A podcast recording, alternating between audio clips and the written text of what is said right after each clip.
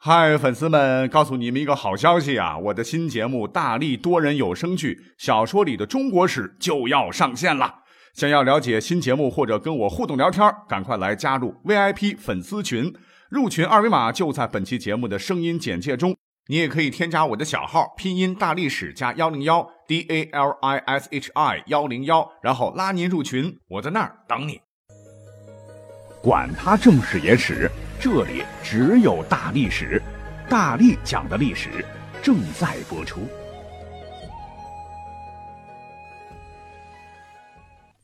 欢迎收听本期节目。我之前好像讲过一期啊，人类历史上被誉为全能天才这个达芬奇的故事啊。人家不光是著名的画家、艺术家，还是天才的科学家、发明家，让我们窥探了他老人家不同的一面。不过啊，那是外国的。其实呢，咱们国家。古代啊，可能各位不知道啊，也有很多咱们耳熟能详的名人也是多面手啊。除了我们历史课本上所知道的啊，他们也有着不为人知的一面或者是多面。本期节目呢，我就拎出几位啊，跟各位来说一说。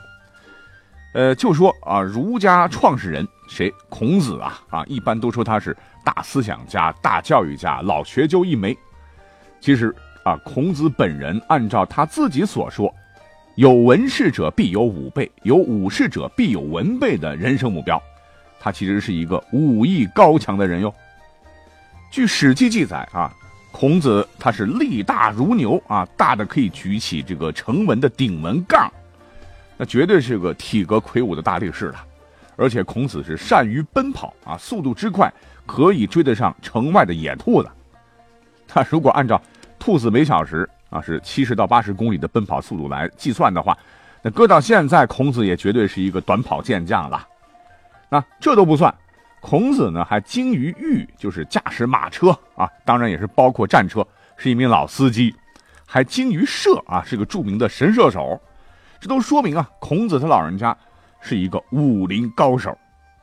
那要是。参军啊，不管是搞侦察，还是当骑兵，还是操作战车、发射弓箭，还是单兵格斗、冲锋陷阵，那战斗力都是很强的。所以呢，孔子的学生当中啊，就涌现出了很多能文能武，尤其是在军事方面也很强的人才。比如说，学生子路啊，就经常是身穿戎装，而且剑法高超。啊，当年在魏国做官啊，受困于遇上内乱。在和数倍敌人战斗时，丝毫不落下风。如果不是这个子路的帽子上的头鹰被打落啊，居于礼教，放下剑来祭头鹰，结果被刺死了，那还真说不定能在真刀真枪的肉搏战中保全性命啊！今后还能干出一番大事业来。子路我们很熟悉了哈，孔子呢还有一个学生叫做公良孺，格斗术练得更强了。说是有一次啊，孔子和弟子们路过蒲国的时候，为仆人所阻。这公良孺是提剑就冲啊啊！仆人见他来的很凶狠，呃，凶神恶煞，就吓得退走了。那还有一个学生叫做冉有，那更厉害了啊，是个将帅之才，曾经率鲁国的部队抵抗入侵的齐军，身先士卒，以步兵执长矛的突击战术啊，取得了战争的最后胜利。所以，与其说，他们弟子们有天赋，那还不如说孔子教育的好啊啊！正是孔子文武兼修的教学理念，还有自个儿的言传身教，才让弟子们啊这么优秀啊。换言之，功夫谁传的啊？骑马射箭、御军军事谋略谁教的？当然都是老老师孔子的关系了。所以说，孔子他老人家啊，除了做学问，也是个武林高手啊，是很有可能的。那再补充一点啊，就是孔子当年呢，还是著名的音乐家。在约公元前四百八十一年前，他做了琴曲，叫做《邹操》啊，以悼念被赵简子杀害的两位贤大夫。直到现在呢，琴曲啊，《龟山操》《依兰操》啊，相传都是孔子的作品留下来的。那说完了孔子啊，后头啊又有一个大人物，那就是大名鼎鼎的墨子啊。现在一听墨子，马上就会背出他的人物评价。是我国战国时期著名的思想家、教育家、科学家，还有军事家、社会活动家，兼爱非攻，是墨家学派的创始人呐。这些个呢都是课本上教的，但各位可能不知道，墨子在先秦时期，那可是创立了几何学、物理学、光学为突出成就的一整套的科学理论的科学家哟。这是我也是后来才知道的哈，这绝对不是在吹，因为墨子关于物理学的研究，当时绝对是世界领先啊，涉及到了力学、光学、声学等分支，给出了不少物理学概念的定义啊，并有不少重大的发现，总结出了一些重要的物理学定理。比如说啊，物理学上的力，那这些章节我们都学过。墨子当时给出的定义说，力行之所以奋也，就力气的力啊，也就是说，力是使物体运动的原因，使物体运动的作用叫做力啊。同时呢，墨子还给出了物体在受力之时也产生了反作用力，例如啊，两个质量相当的物体碰撞以后，两个物体就会朝着相反的方向运动。如果两个物体的质量相差甚大，碰撞以后，质量大的物体虽不会动，但反作用力还是存在的。嗯，这跟我们高中的这个物理课上关于力的概念有什么不同吗？没有。同时呢，墨子还给出了动与止的定义啊，他认为动是由于力推送的缘故。更为重要的是，他提出了止以久也，无久之不止，当牛非马也的观点。意思就是物体运动的停止来自于阻力阻抗的作用，如果没有阻力的话，物体就会永远的运动下去啊，那不就成永动机了吗？这样的观点哈，被认为是牛顿惯性定律的先驱，那比同时代全世界的思想超过了一千多年，也是物理学诞生和发展的标志。注意，我们的墨子可是战国早期人呐，而等过了上百年之后，出了个亚里士多德。哎，他也提出了关于力的概念。他认为力是使物体运动的原因，没有力，物体就不会运动。但他认为停止呢是物体的本性。哎，那这样的观点虽然符合常人观测的结果，但却很肤浅和错误。比起老前辈墨子，还是略输一筹。这还不算最厉害的哈，墨子当时对杠杆定理还做出了精辟的表述啊，认为称重物的时候。杠杆之所以会平衡，原因是本短标长啊。用现代的科学语言来说，本就是重臂，标就是力臂。那写成力学公式就是力乘以力臂等于重乘以重臂啊。我相信大家学高中物理的时候都学过哈。那现在人们一般都习惯于把杠杆定理称之为阿基米德定理啊。其实墨子得出杠杆定理，比这个阿基米德早了两百年。啊，应该称之为墨子定理才是公允的。此外啊，墨子还对斜面、重心、滚动、摩擦等力学问题进行了一系列的研究，在这里我们就不一一赘述了。那在光学史上，墨子了不起啊，可是全世界第一个进行光学实验的先驱，也可以被称作最早对几何光学进行系统研究的科学家。说墨子奠定了几何光学的基础，一点不过分。至少是在中国是这样。我觉得更厉害的是啊，光与影的关系啊，对于小孔成像的实验，这种研究，他老人家当时也是世界领先呐。特别可贵的是，墨子还对平面镜、凹面镜、凸面镜等进行了相当系统的研究。他的结论呢，和近现代的球面镜成像原理是基本相符的。所以照这么来讲的话，墨子绝对是我国优秀的物理学家啊，可不仅仅是我们课本上学到的这么一点点。好，我们讲了先秦时期的两位大人物啊，历史上还有很多名人嘞。哎，就说是三国时期的曹操吧，我们一听这名字，甭管是奸臣还是奸雄啊，一定会脱口而出，哎，说出他的荣誉称号，什么著名的军事家、政治家。那知道多一点的啊，他是文学家和诗人。那军事肯定没问题啊，光兵法都写了多部啊，不光是《三国演义》里头啊烧掉的《孟德新书》，有些你可能没有听过，什么《孙子略解》《兵书皆要》等啊，都是他写的。他的文学作品呢，《观沧海》《龟虽寿》《短歌行》啊，这些大家都熟悉，就不多说了。可是接下来他的另外两方面的成就，您可能就不知道了啊，一个是他的书法，一个是他的音乐。也是非常精湛的大师级人物。就说他这个书法啊，据《三国志·魏书·武帝纪》记载，曹操呢曾在建安二十年，就是公元二百一十五年和二十四年，公元二百一十九年，两次来到了汉中。相传呢，曾登临宝谷故地啊，一览大好河山，见石门外幽谷深潭中啊，石多浪迹，飞流奔泻，银涛作卧，犹如白雪翻滚时，是豪情万丈，难以自抑呀！就挥毫用隶书写下了两个字，叫“滚雪”于谷中时间，用来比喻啊这个地方的山水之美。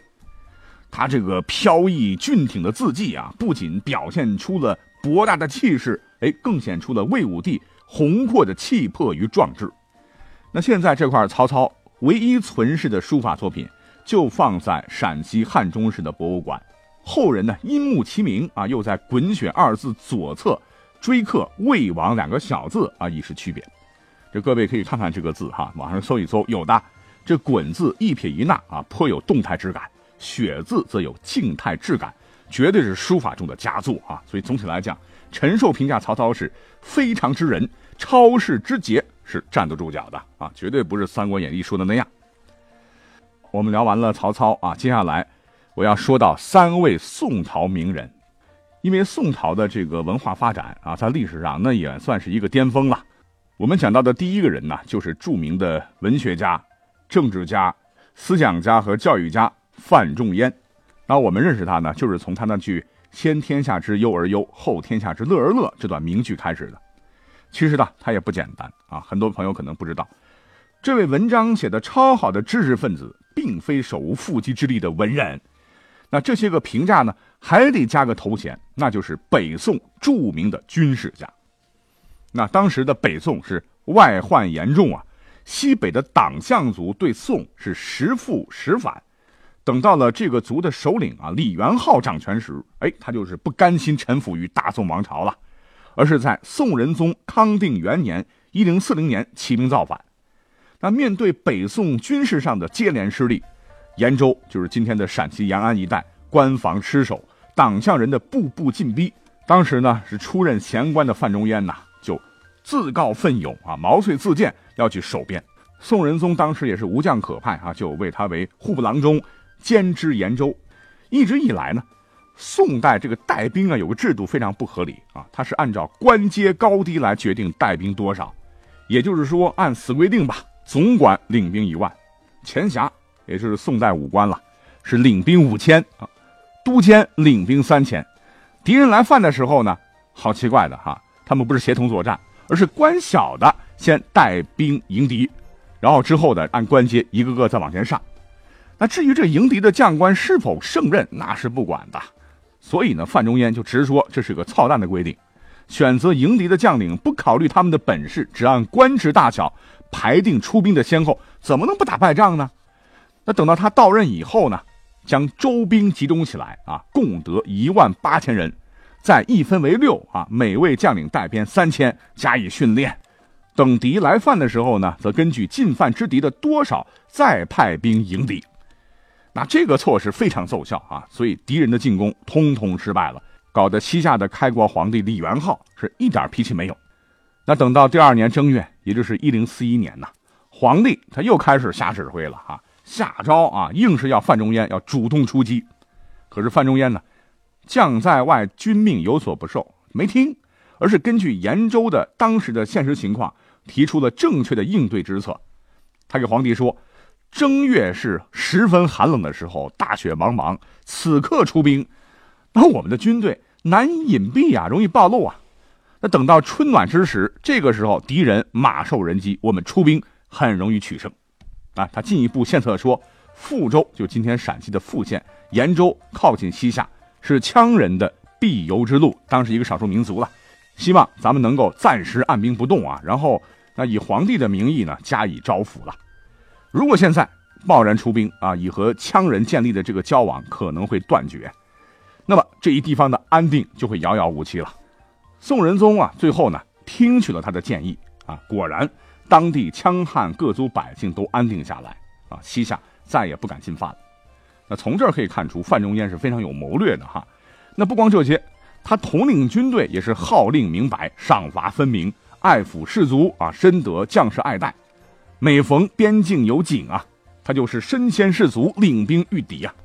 这皇上啊，觉得干得好，赏赐黄金白银什么的，范仲淹呢，都是把这笔钱呢主动分给了随他出征的将士。所以在历史上，范仲淹与另一位北宋著名的军事家韩琦并称韩范。第二位要说到的名人叫沈括啊，那这个老伙计是跟达芬奇相媲美的一个全才了啊，他是地理学家、物理学家、数学家、化学家、医学家、文学家，还没完，还是水利专家、兵器专家、军事家。精通天文、数学、物理学、化学、地质学、气象学、地理学、农学和医学，他还是卓越的工程师，出色的外交人才，连占卜、周易、八卦都研究的门清啊！只是很可惜啊，课本上只是谈到了梦溪笔谈，他写的哈，就把他一笔带过了哈，太埋没人才了。那最后一位讲到的这个，哎呀，成就可就不如上面两位了，但是也绝对是一号人物。他呢？就是宋徽宗时期的大奸臣蔡京啊！一听这名字，肯定就是个反面典型了。可能您还不知道他不为人知的一面。哎，讲到这儿，有朋友说了，他不就是当时著名的书法家吗？啊，我们都知道啊。我们现在每天打字还用的宋体字，就是他创造的。对，说的都没错。但是各位可能不知道，蔡京呢，还是当时北宋国家福利制度的重要顶层设计者和推动者。也就是说，在他执政的时候啊，正是北宋的福利政策全面铺开的时候。那在历史上，他推动建立的国家福利制度啊，包括三个系统：一为居养院，就是政府设立的福利收养院，收养孤苦无依的老人、婴儿、弃婴、流浪乞丐、残疾人；被收养的孤儿还将获得免费的基础教育。第二个是安济坊啊，就是福利医院，免费收治啊穷苦的病人。第三个叫做陋泽园，就是福利公墓。这三个福利体系啊，我们来看一看，基本上涵盖了对穷人从摇篮到坟墓的救济。按照蔡京的规划，全天下的市镇都必须设立居养院、安济坊、陋泽园，以救济无法生存的人。如果是群体吧，听起来，哎，是不是跟我们现在常说的一些公益事业很相似呢？那我们现在常常听到啊，有些发达国家。啊，言必之高福利，好像国家福利好像是现在才有的，其实不对啊，古代就有。但是能像蔡京这样理论化、系统化、具体贯彻执行的这么好的，历史上确实寥寥。所以就国家福利而言，蔡京的政策呢，走在了当时世界的前列。嗯，本来还想再说几位的，祖冲之了、王守仁了等等吧，很遗憾啊，我现在工作累了一天还没吃晚餐，哎，那就等下次我们找机会再聊吧。感谢收听本期节目，我们下期再会。